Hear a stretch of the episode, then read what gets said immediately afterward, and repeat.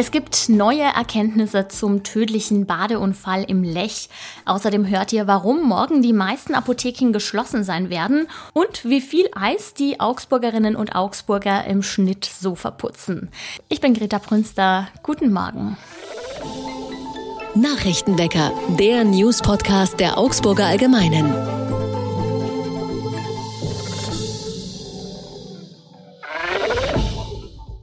Vor den Augsburger Eisdielen trifft man bei diesem Wetter mitunter auf lange Schlangen. Besonders am Wochenende war da ganz schön Andrang.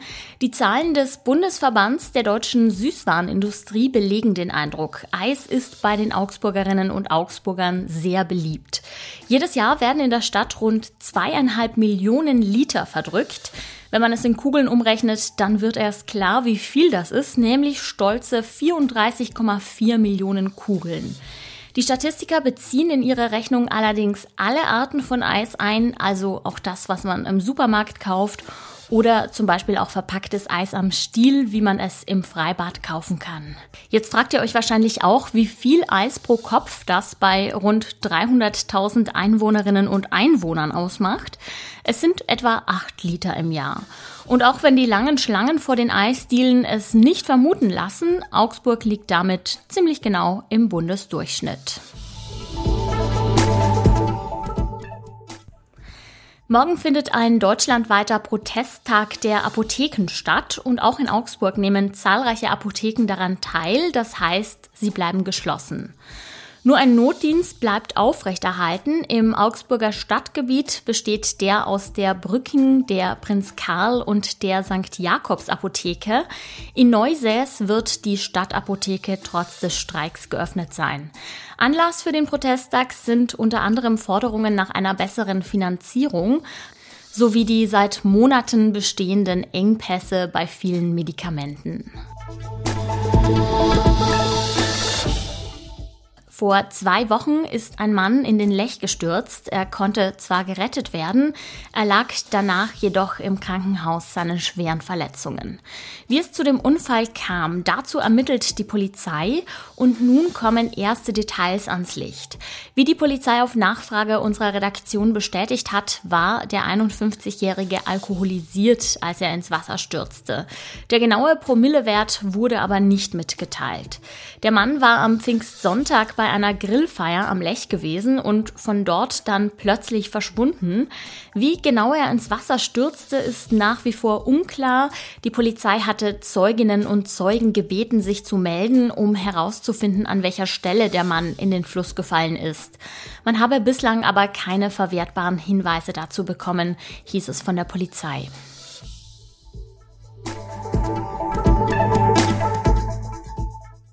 Ja, wenn ihr überlegt, euch heute mal in die Schlange vor der Eisdiele zu stellen, dann habt ihr euch das perfekte Wetter dafür ausgesucht.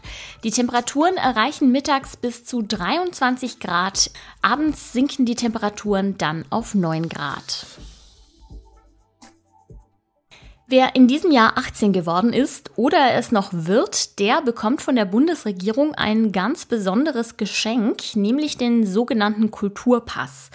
Das sind 200 Euro pro Kopf, die man für kulturelle Angebote nutzen kann.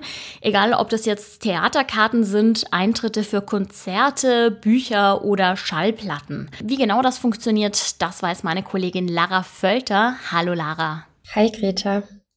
Die Bundesregierung kann ja jetzt nicht einfach jedem und jeder 18-Jährigen 200 Euro in die Hand drücken. Wie funktioniert das mit dem Kulturpass denn? Also der Kulturpass funktioniert so, dass sich wer 18 geworden ist, über, ja, über die Kulturpass-App registrieren kann. Ja, dort erhält er dann eben auch den Kulturpass, also das Budget von 200 Euro, das er oder sie dann eben ähm, ja, individuell einlösen kann. Der Kulturpass ist ja keine deutsche Erfindung. In Italien wurde er zum Beispiel bereits 2016 eingeführt und auch in Frankreich und Spanien gibt es ihn. Welche Erfahrungen haben denn unsere europäischen Nachbarn damit gemacht? Also in Frankreich zum Beispiel wurde das Angebot ganz gut angenommen. Also es hieß eben, dass vor allem Kinos einen großen Zuwachs bekommen haben durch den Kulturpass. Also dass viele junge Menschen dann sehr verstärkt ins Kino gegangen sind.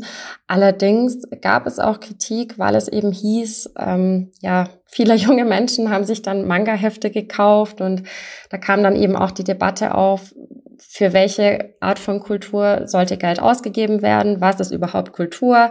Wenn die jungen Menschen jetzt ihr Geld für Star Trek-Filme ausgeben, ähm, ist das vielleicht ja nicht unbedingt Kultur, hieß es. Und ja, das wurde eben auch kritisiert, dass ja solche Angebote vielleicht nicht unterstützt werden sollten. Wie stark ist es bei uns denn eigentlich eingeschränkt? Also muss es jetzt zum Beispiel ein Werk von Thomas Mann sein oder dürfte es auch ein Comicheftchen sein? Also das darf auch ein Comicheft sein, das darf auch ein Kochbuch sein, das kann ein Reiseführer sein.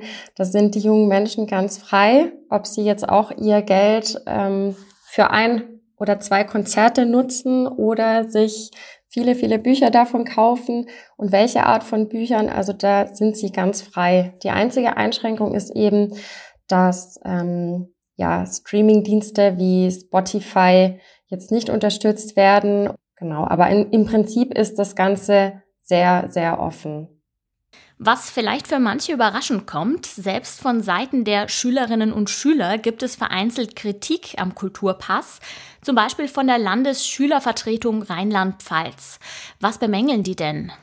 Sie bemängeln, dass junge Menschen, die in der Pandemie, also im Lockdown 18 geworden sind, dass für die dieses Angebot jetzt eben nicht mehr gilt und dass sie eben vor allem die Leidtragenden waren, weil sie während des Lockdowns 18 geworden sind, weil sie ihren Geburtstag isoliert feiern mussten, weil sie nicht die Möglichkeit hatten, irgendwie ins Kino zu gehen, auf ein Konzert zu gehen. Und da ist jetzt eben die Kritik, dass diese jungen Menschen wieder vergessen werden, die ohnehin schon vergessen wurden. Und dass sie eben auch da mit einbezogen werden sollten in den Kulturpass.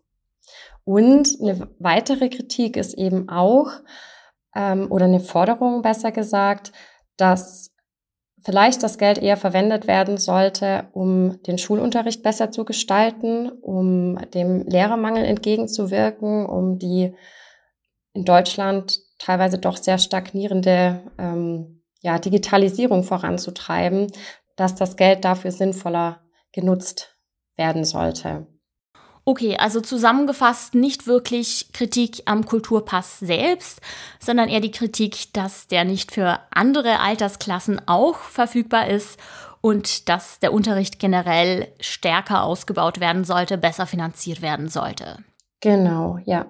Der Kulturpass startet und wenn ihr gerade 18 geworden seid oder noch innerhalb dieses Jahres werdet, dann habt ihr Anspruch auf Kunst, Theater, Oper, Kino, Bücher oder Musik und das im Wert von 200 Euro. Vielen Dank, Clara, für das Gespräch. Sehr gern. Und auch das ist noch wichtig. Der ehemalige US-Präsident Donald Trump muss nach einer Anklage in der Affäre um geheime Regierungsdokumente vor Gericht erscheinen. Bei dem Termin heute wird unter anderem die Anklage verlesen.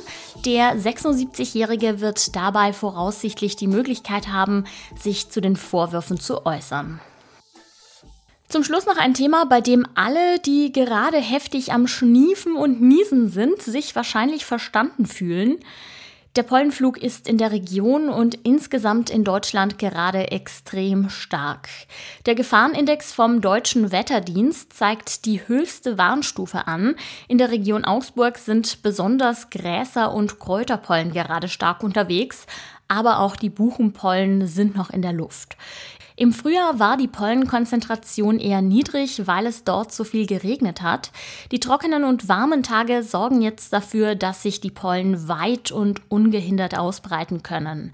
Mehr als 15 Prozent der Menschen in Deutschland leiden an einer Pollenallergie. Die Tendenz ist dabei steigend. Und ich sage jetzt Tschüss. Das war's für heute vom Nachrichtenwecker. Wie immer sage ich herzlichen Dank, dass ihr zugehört habt. Der Redaktionsschluss war am Montag um 22 Uhr und ich bin Greta Prünster. Ciao und macht es gut. Nachrichtenwecker ist ein Podcast der Augsburger Allgemeinen. Alles, was in Augsburg wichtig ist, findet ihr auch in den Show Notes und auf augsburger-allgemeine.de.